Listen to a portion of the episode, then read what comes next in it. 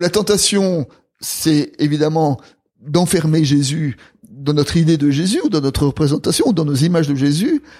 Et alors que si Jésus était en décalage par rapport aux images de ses contemporains, il est aussi en décalage avec les images que nous avons de lui aujourd'hui.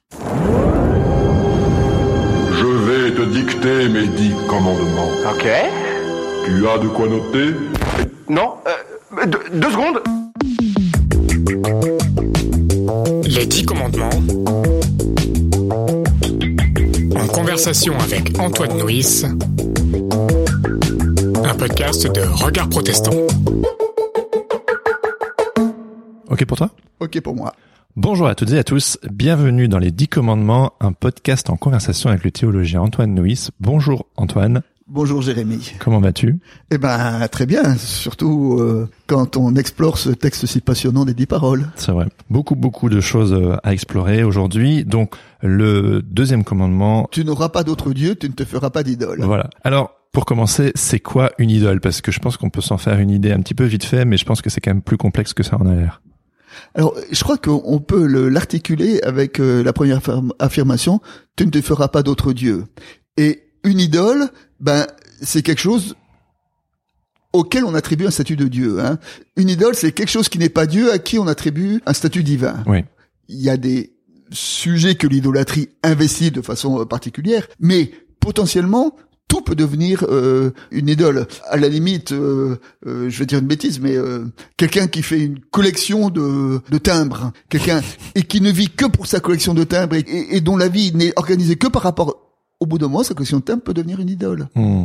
Il peut être asservi par sa collection de timbres. Exactement. Et, et donc, ce qui fait l'idole, ce n'est pas la chose en tant que telle, mais c'est le regard que nous portons dessus. Hmm. Hein? C'est-à-dire que on peut très bien faire une collection de timbres de façon très très saine et très et, très- et très juste et même très intéressante et même très passionnante, etc. Mais on peut aussi le faire dans une presque ça devient une idolâtrie. Et, et donc tout peut être voilà. Ce qui fait l'idole, c'est pas la chose en tant que telle, c'est le rapport qu'on a avec la chose. C'est quand on accorde une importance euh, peut-être exagérée, voire obsessionnelle Absolument. ou divine à quelque chose qui ne l'est pas. Quand on attribue une dimension divine à ce qui ne l'est pas. D'accord. Donc c'est quoi, euh, par exemple, dans ta vie, qu'est-ce, est-ce que tu aurais un exemple de quelque chose qui a peut-être être- pu être euh, une idole pour euh, parler un peu plus concrètement? Alors pour parler un peu plus concrètement, bon, alors d'abord la première idole, l'idole la, la plus courante, c'est son ego. Ah oui, alors l'ego, c'est un gros sujet. C'est euh, tu n'auras pas d'autre Dieu. euh, ah bon Parce que moi je ne suis pas Dieu. Euh, donc peut-être que notre première, euh, que le, le- commencement de la démarche euh, euh, spirituelle, c'est considérer qu'on n'est pas Dieu, mais qu'il y a un Dieu euh, au-dessus ou à côté de nous. Et donc euh, de ce fait-là que que nous sommes prendre conscience que nous sommes euh, que nous sommes créés et que nous ne sommes ce que nous sommes que grâce à, à ceux qui nous ont aimés, à ceux qui nous sont précédés, à tout un tas de dons qui ne nous euh, qui ne nous appartient pas. Hein. J'aime beaucoup le verset de, de, de l'épître aux Corinthiens dans lequel Paul dit euh, qu'as-tu que tu n'aies reçu? Hmm. et si tu l'as reçu, pourquoi fais-tu le fier? Et que peut-être que la démarche, premier pas de, la démarche de, foi, c'est de considérer que tout ce que nous avons euh, de dons, y compris de capacité de travail, etc., eh ben, ce sont des dons. C'est c'est quelque chose qu'on a reçu et donc vis-à-vis desquels on doit être dans une, dans une euh, posture euh, d'humilité et de reconnaissance. Ouais. Ok. Donc euh, l'ego, qu'est-ce qui pourrait, euh, euh, de manière générale, ou est-ce que tu aurais d'autres illustrations de, de ta vie qui pourraient mettre en lumière des choses qui, qui pourraient être des idoles? Parce qu'évidemment, on a un peu cette image euh, de l'idole, un peu euh, devant laquelle on s'agenouille, des, des statues, etc. Et on peut se dire ah non, mais pas moi. Mais qu'est-ce qu'une idole et en quoi c'est libérateur en réalité de ne pas en avoir? Parce que parfois on peut avoir l'impression de oh là là, euh, c'est un peu euh, contraignant, on peut plus euh, avoir euh, des grosses passions, euh, on peut plus. Mais en réalité, c'est beaucoup plus vicieux que ça. Mais je crois qu'on peut avoir des, des grosses passions, mais au fond de nous, il faut toujours garder, y compris une distance par rapport euh, par rapport à sa passion. Hein. Mhm. Et au fond de nous, la lucidité nous oblige à, à interroger nos passions en disant est-ce que je suis euh, voilà dans une démarche euh, euh, de passion? Moi, je suis passionné par la théologie, par exemple. Alors c'est euh, et c'est une bonne passion. Mais même celle-là peut être une idole. Ah, j'allais y venir, oui. Mais complètement, même c'est là. Donc, Et au fond de moi, je sais très bien où est-ce que je flirte un peu avec euh, avec euh, avec la notion. euh, Tu flirtes où? Je flirte lorsque euh, ma quête théologique n'est plus une quête pour m'aider à mieux comprendre la parole de Dieu, mais est une quête pour euh, pour montrer aux autres comme je suis un bon théologien Ouais. et pour euh, voilà et pour pour me mettre en avant hein, je dirais c'est euh, et là ça vient un petit peu chatouiller mon orgueil enfin c'est euh, l'orgueil d'être un théologien et d'être un théologien reconnu Euh, les théologiens sont souvent menacés par ça et par euh, je dirais euh, imposer leur propre compréhension, propre lecture, etc., au lieu d'être à l'écoute, au lieu de se laisser interpeller par euh, par son écoute. Et puis, quand même, euh, je disais, tout peut être interprété comme une idole. Euh, Il y a quand même, à mes yeux, un passage phare, structurant euh, des évangiles, c'est euh, le récit de la tentation. Et dans le récit de la tentation, c'est très intéressant parce que ce récit se situe juste après euh, le baptême de Jésus. Et à son baptême, Jésus reçoit une parole d'adoption au moment où il euh, baptisé. Le texte dit que il y a une voix qui descend du ciel en disant celui-ci est mon fils bien-aimé, écoutez-le. Et donc Jésus est désigné euh, fils de Dieu, messie de Dieu dans ce récit, euh, dans, dans le baptême. Et tout de suite après, le texte nous dit que, que l'Esprit poussa Jésus au désert pour éprouver cette vocation qu'il vient de recevoir. Et ben, dans le désert, alors on a déjà dit, euh, le désert qui est un temps d'épreuve, et puis dans ce désert, il est donc euh, confronté au diable. Alors le diable, c'est une figure de, de l'adversaire avec un A majuscule, c'est tout ce qui s'oppose euh, à l'évangile. Et là, le diable dit trois choses et pose trois tentations à Jésus. Et la première tentation, c'est de dire, transforme ces pierres en pain, et que nous pouvons interpréter aujourd'hui comme étant la tentation de la consommation, la tentation de la richesse, la, la- la tentation de l'abondance. Hein. Si les pierres se transforment en pain, alors euh, je vis dans un Ah oui, oui, alors. dans une abondance. Première tentation. Deuxième tentation, le texte dit que le diable euh, emmène Jésus euh, en haut d'une montagne, lui montre toutes les, les peuples de la terre, et il dit euh, Je te donne tous les peuples de la terre si tu t'inclines devant moi. Et qu'il a la tentation du pouvoir. Hein. La tentation, le diable offre la royauté à Jésus, mais euh, Jésus sera couronné roi, mais sera couronné roi à la croix. Il sera pas couronné roi euh, en s'inclinant devant devant le diable. Et là, c'est la tentation du pouvoir, hein, de pouvoir tout ça. Et puis euh, troisième tentation, le diable prend Jésus, l'amène euh, en haut du temple et dit euh, jette-toi euh, du haut du temple parce que et alors il y a un verset du psaume qui dit il donnera ordre à ses anges de venir et qu'ils te portent il ne t'arrivera aucun mal. Et donc jette-toi du haut du, du temple les anges arriveront les anges vont, vont te porter etc tout le monde sera là en admiration en disant waouh! Regardez celui-là. Et ça, c'est la tentation de la, ce que j'appellerais de la séduction religieuse. Et donc, ces trois C'est- tentations, C'est c'est quoi la tentation religieuse? La séduction Ah religieuse. pardon, c'est hein. quoi la séduction religieuse? Eh ben, la séduction religieuse, c'est d'essayer d'être adulé comme étant quelqu'un qui parle bien, comme quelqu'un qui fait des miracles, et quelqu'un donc qui appelle les autres à se soumettre à lui parce que lui il sait, parce que lui il est représentant de Dieu. Et euh, ces trois tentations, l'argent, le pouvoir, la séduction, finalement c'est les trois grands domaines de ces trois domaines d'idolâtrie privilégiée, je dirais. Hein.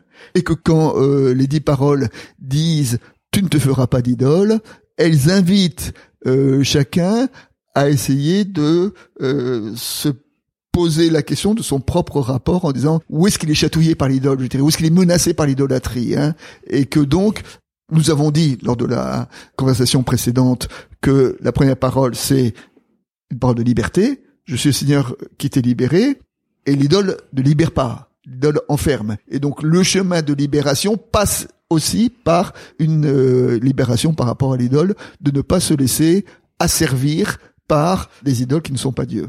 En fait, j'ai l'impression que les idoles viennent souvent se fourrer dans nos insécurités. Parce que tu parles de consommation, on a tous besoin quelque part d'une certaine sécurité. Le pouvoir, c'est le besoin de contrôle.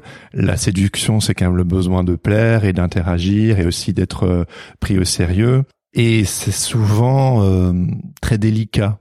Et j'ai l'impression en t'écoutant que au final, quand Dieu dit n'ayez pas n'ayez pas d'idole, mais quelque part euh, faites-moi confiance, c'est quelque part ne vous inquiétez pas parce que les idoles viennent souvent se fourrer dans les insécurités et Dieu quelque part il dit mais moi je m'occupe de tout. Alors, je trouve que c'est plus facile à dire qu'à vraiment vivre, mais qu'est-ce que tu en penses de ça? Alors, mais je pense que c'est très juste parce que ça euh, se raccroche à ce qu'on disait dans la conversation précédente sur la liberté, en disant que la liberté passe par le désert, que la liberté est une exigence, et que c'est vrai que, que quand la liberté est trop lourde à porter, eh bien, euh, effectivement, il est plus sécurisant de se rattacher à quelques idoles euh, qui viennent euh, combler notre notre besoin, peut-être notre besoin de sécurité, comme tu disais, et, qui est donc que derrière cette, cette parole sur l'idole, c'est vrai que euh, il y a une parole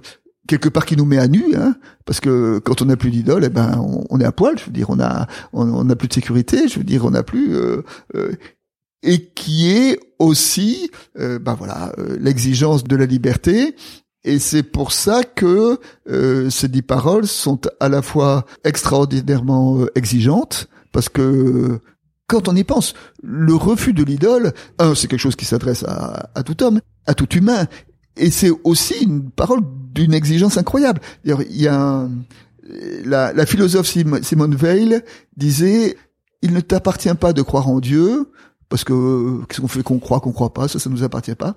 Mais il t'appartient de ne pas être idolâtre, c'est-à-dire que de ne pas accorder un statut divin à ce qui n'est pas Dieu, comme on l'a, comme on l'a déjà dit. C'est-à-dire que c'est un, un, travail auquel chacun est appelé, y compris les non-croyants. Enfin, je veux dire de se, euh, d'être, euh, parce que c'est vraiment la première parole qui est garante de notre liberté. Oui, c'est pas une histoire de croyant pas croyant, c'est une histoire de donner la juste mesure aux choses. C'est même pas une histoire de oui, de, de, religion, on peut, être enfermé par plein de choses. Absolument. Et c'est pour ça que c'est une parole qui est, universelle, qui, s'adresse à tous et qui est euh, exigeante et que peut-être que ce qu'apporte la foi, c'est que cette parole tu n'auras pas d'idée est articulée avec les premières de dire je suis le Seigneur ton Dieu et que peut-être que euh, en Dieu, euh, dans cette parole, nous trouvons tu parlais tout à l'heure de confiance. Une confiance, euh, les chrétiens diraient un esprit qui nous accompagne dans ce chemin de libération par rapport aux idoles. un cheminement, oui. Alors il y a une autre, euh, il y a une autre thématique qui vient se fourrer dans ce dans ce commandement, dans cette parole. C'est celle du Dieu insaisissable. C'est que quelque part, euh, en nous disant ne vous faites pas d'image, ne vous faites pas d'idole, de, représentation, il y a ce côté en fait dans ma compréhension en tout cas, et après avoir lu ce que tu as écrit, de ne pas enfermer Dieu dans nos représentations. Et toi, tu, enfin, quelles sont les, les images, si on peut pas s'en faire nous-mêmes des images, quelles sont les trois images a priori, selon toi, que Dieu nous a léguées euh, Si vous voulez vous faire une image de qui je suis, en voici trois. Alors, dans la Bible, il y en a deux, une qu'on trouve dans le Premier Testament, une qu'on trouve dans le Nouveau Testament, et une qu'on trouve dans la théologie. Alors, dans euh, le Premier Testament, l'image de Dieu, c'est euh, le visage de l'humain. Hein. Dieu, dans le chapitre 1 de la Genèse, a créé l'homme, il a créé homme et femme, il a créé à l'image de Dieu, il est créé, le texte nous dit. Hein. C'est-à-dire que l'humain est créé à l'image de Dieu, et ce qui est un peu fascinant quand on quand on réfléchit à qu'est-ce que ça veut dire l'humain créé à, à l'image de Dieu, c'est que la particularité de l'humain, c'est qu'il n'y a pas deux humains qui ont exactement le même visage, que chacun a euh, sa singularité. Et donc que l'image de Dieu vient se poser dans l'extraordinaire diversité des visages humains. Un apologue dit quelle est la différence euh, par rapport à l'image euh, entre Dieu et César. La différence entre Dieu et César, c'est que lorsque César euh, veut montrer son effigie, eh ben il la poinçonne sur les pièces de monnaie et toutes les pièces de monnaie ont exactement la même image, alors que quand Dieu veut déposer son image, il dépose son image sur le visage des humains et il n'y a pas deux humains qui ont le même visage. Et donc euh, l'image de Dieu vient euh, s'inscrire dans l'extraordinaire diversité des visages. Et cette diversité nous dit, bon, d'abord c'est une parole dite sur sur l'humain, c'est c'est un des fondements de, de l'humanisme que chaque humain, quel qu'il soit, euh, aussi dégradé soit-il, est porteur de l'image de Dieu et de ce fait-là est digne d'un d'un respect infini. Mais il y a aussi une parole sur Dieu en disant que derrière cette diversité, il y a l'histoire aussi de l'infinité de Dieu, donc euh, Dieu qui échappe à notre capture puisque il est euh, il est dans cette euh, dans cette variété incroyable des visages. C'est une invitation à l'altérité au final. Et c'est complètement une invitation à l'altérité. Alors il y a le grand philosophe qui a développé presque une philosophie ou une théologie de du, du, visage, hein. c'est Emmanuel Lévinas. Emmanuel Lévinas disait euh, le visage dit déjà la parole tu ne tueras pas parce que le visage est singulier et que donc de, de, tuer un seul visage ou de supprimer un seul visage, c'est supprimer une partie de, de l'image de Dieu ah oui. et, et c'est supprimer quelque chose d'infini et quelque chose d'unique, d'infiniment précieux. Donc ça c'est le, le, premier registre de, de l'image de Dieu. Dans le Nouveau Testament, il y a un verset qui évoque euh, euh, l'image de Dieu, et ça, on arrive dans le, les récits de la Passion, dans un verset plus, dramatique, au moment de son procès. Pilate laisse Jésus à ses soldats pour qu'il s'amuse un peu. Euh, il est flagellé, il est par dérision couronné d'une couronne d'épines, revêtu d'un manteau de pourpre, et c'est comme ça qu'il est exposé à la foule qui est là, et puis dit voici l'homme, et homo, voici l'homme, et l'homme que vous prenez comme un roi, et, il le montre par dérision. Euh, c'est un roi couronné d'épines, et c'est un roi qui a été qui a été torturé, qui a été flagellé.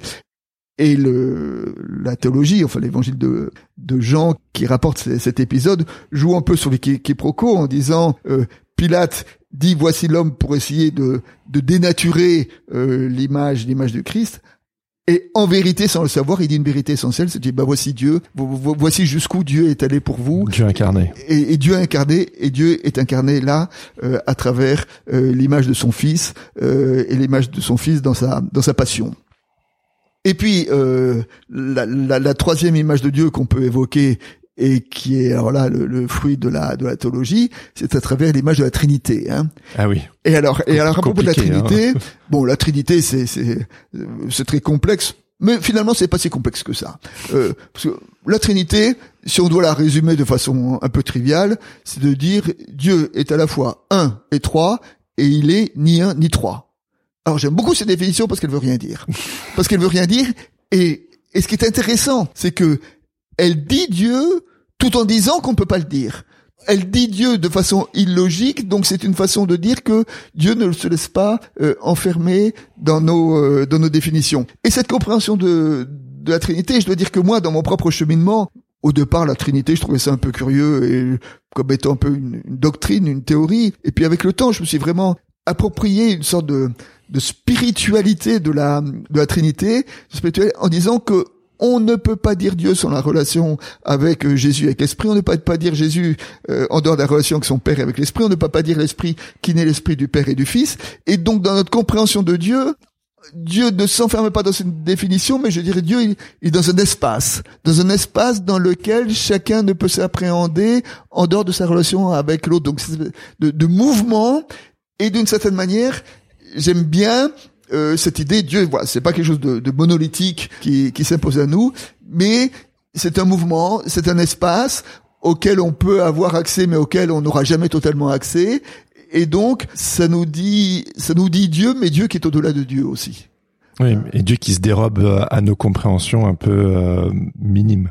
Exactement. Et donc, ces trois images montrent que si tu ne te feras pas de représentation euh, de Dieu, eh ben, tout simplement parce que Dieu, il est dans l'infinité des visages, Dieu, il est dans l'impensable, dans l'incroyable de la croix et de la passion.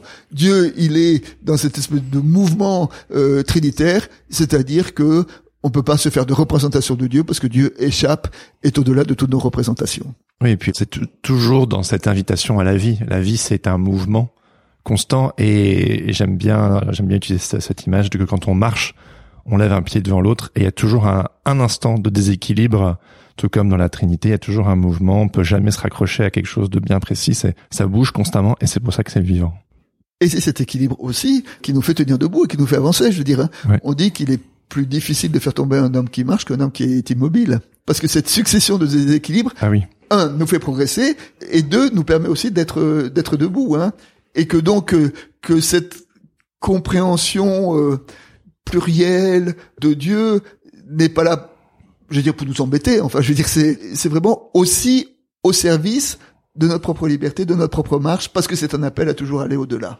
Tu me parles de justement compréhension euh, plurielle, ça me fait penser un peu à ce que tu as évoqué au tout début de notre conversation aujourd'hui, c'est la tentation peut-être idolâtre qu'on peut aussi avoir avec euh, nos croyances, avec la Bible, avec euh, notre attachement euh, à nos valeurs chrétiennes.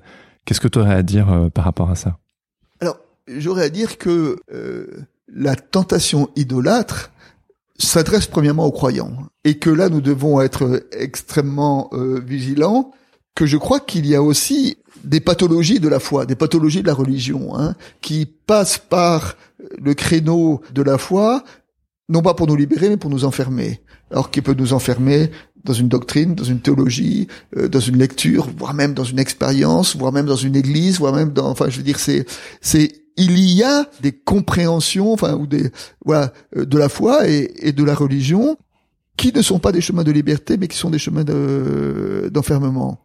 Et c'est en cela que les dix paroles sont extrêmement exigeantes, mais viennent aussi contester notre propre rapport au religieux et notre propre façon de, de vivre de vivre la foi. Je veux dire, de temps en temps, il faut pas prendre la Bible comme étant une, une confirmation de ce qu'on est, mais au contraire comme étant une contestation de, de ce qu'on est et de tous les les enfermements, toutes nos tentations idolâtres, y compris que nous appliquons à notre à notre rapport euh, à Dieu et à la foi et à l'Église. Je trouve c'est hyper délicat parce que on entend bien que le message de l'Évangile est euh, les récits bibliques et ce qu'on voit aussi à travers euh, les, dix paroles, c'est que c'est un, chemin de libération, souvent une bonne nouvelle qui nous libère. Mais dans ce cheminement, dans cette marche et avec la nature, euh, euh, le penchant naturel pour l'être humain de faire des idoles et de, de se rattacher à des choses qui sécurisent, ce qui était une libération peut se transformer en prison dorée, sécurisante, parce qu'on se dit voilà, ce que je connais, mais euh, sclérosante et éventuellement euh, idolâtre. Je veux dire, l'une chose peut amener à l'autre très rapidement. Et c'est la nature humaine, c'est notre fragilité. C'est, je trouve que c'est pas simple à naviguer. Alors c'est pas simple du tout, mais regarde, quand nous prenons les les évangiles, euh, je crois que une des particularités de Jésus dans les évangiles, c'est qu'il est toujours en décalage par rapport aux attentes. Oui, il est fort Jésus pour ça. Voilà, il va. Je veux dire, dès le premier récit, les mages ont appris qu'il y avait un roi en Israël. Ils vont et euh, ils vont euh, à Jérusalem parce qu'ils attendent d'avoir euh, la ville fêtée, célébrer la naissance d'un roi. Et puis les mages devront faire tout le décalage en disant bah le roi devant lequel ils vont l'enfant devant lequel ils vont s'agenouiller c'est pas un roi qui est à Jérusalem mais c'est un enfant qui est né d'une petite bourgade de de Bethléem il est en banlieue parisienne absolument dans la banlieue et dans la et dans la simplicité. Et puis euh, euh, Jésus, quand on demande de faire un miracle, on refuse, et quand il a pas le droit de faire un miracle le jour du sabbat, il le fait. Euh, euh enfin, je veux dire, il est toujours aussi en décalage par rapport à ses attentes. Voilà. Et quand on, on l'attend comme un roi, comme un comme un messie, et il arrive sur un anon, un petit âne ridicule, sautillant quand il arrive à Jérusalem. Et le risque est de vouloir capturer euh, ce que nous dit, c'est de vouloir enfermer Jésus, y compris dans ses décalages. Je veux dire, c'est de pas nous laisser surprendre, mais de dire ah ben il est différent de ce que vous pensez, mais moi j'ai compris comment il était et il est dans le schéma, dans le portrait que je vais euh, que je vais tracer de lui. Or, si Jésus a été en décalage avec ses contemporains, il y a une chose dont on peut être sûr, c'est qu'il est aussi en décalage par rapport euh, à nous-mêmes et qu'il est en décalage par rapport à nos propres à nos propres attentes. D'ailleurs, un petit euh, détail sémantique. Euh, souvent, on aime à dire dans les églises Jésus revient. On dit Jésus revient. La Bible ne dit jamais que Jésus revient. La Bible dit Jésus vient. Et la différence entre Jésus revient et Jésus vient, c'est que penser Jésus revient, c'est penser qu'il va revenir dans la catégorie dans laquelle il était dire Jésus vient, c'est qu'il vient, mais il vient autrement que de la façon dont on l'attend. Ouais. Et donc, et derrière ce petit, euh, ce petit détail sémantique, il y a cette idée que que la tentation, c'est évidemment d'enfermer Jésus dans notre idée de Jésus, ou dans notre représentation, ou dans nos images de Jésus. Et alors que si Jésus était en décalage par rapport aux images de ses contemporains, il est aussi en décalage avec les images que nous avons de lui aujourd'hui. Ouais. C'est une invitation à toujours se laisser surprendre au final. À toujours se laisser surprendre et à toujours rester les mains ouvertes et à toujours rester en quête et à toujours être en écoute et à se dire qu'on n'en a jamais fini avec Dieu. Et comment garder un regard euh, frais quand, par exemple, on a euh, baigné dans euh, une culture chrétienne depuis 20, 30, 40 ans? Comment garder cette attente quand on a toujours aussi eu les mêmes lunettes pour comprendre certains récits C'est parfois pas facile de se détacher de d'une certaine compréhension. Alors d'abord, euh, bon, alors moi je vais répondre en théologien. Euh, d'abord, il faut il faut cultiver la curiosité. Il faut cultiver la curiosité, y compris la curiosité avec d'autres théologies, la curiosité avec euh, d'autres églises. Quand j'étais quand j'étais pasteur en église, au commencement de l'été, je dis voilà, cet été, plusieurs parmi nous partiront en vacances. et je disais toujours aux membres de l'Église, eh ben, profiter des vacances pour aller dans d'autres églises, dans d'autres traditions, etc. Souvent, vous ne vous sentirez pas chez vous, souvent tout ça, mais peut-être aussi vous, un, vous élargirez votre compréhension, votre compréhension de l'Église, et deux, euh, dans toutes les traditions, il y a des choses à retenir. Et peut-être que vous, vous reviendrez avec euh, des idées pour nous aider euh, dans notre propre Église à être plus fidèles ou à être ou à nous les laisser renouveler. Et derrière cette idée-là que évidemment la tentation, voilà, c'est de dire je suis bien chez moi et parce que je suis en sécurité, et que de temps en temps, il faut aussi apprendre à se désécuriser et dans son Église et dans sa foi et pourquoi pas dans sa lecture de la Bible, euh, travailler, euh, lire la Bible dans d'autres traductions, euh, dans d'autres langues. Souvent, j'ai remarqué, bon, moi, je, je baragouine un peu l'anglais. C'est vrai que quand je lis la Bible en anglais, bah, de temps en temps, j'ai des, j'ai une compréhension différente. Si en plus on arrive un peu travailler les langues bibliques, les grecs et l'hébreu, c'est encore mieux. Donc voilà, donc c'est de de ne jamais se contenter de sa foi, de sa compréhension mais de rester curieux. Moi, je, je, cultive la curiosité et j'invite tout le monde à, à cultiver la curiosité spirituelle. Merci beaucoup, Antoine. Je suis en train de digérer ce que tu as raconté. Euh, merci à tous euh, et à toutes pour votre écoute. On vous donne du coup rendez-vous dans le prochain épisode pour explorer le troisième commandement. Tu n'invoqueras pas le nom de Dieu en vain. Ah oui, je l'ai beaucoup aimé celui-là. Ok, très bien. À bientôt. Les dix commandements. En conversation avec Antoine Nuis. Réalisé et présenté par Jérémy Kleiss. Un podcast de Regard Protestant en partenariat avec Fréquence Protestante.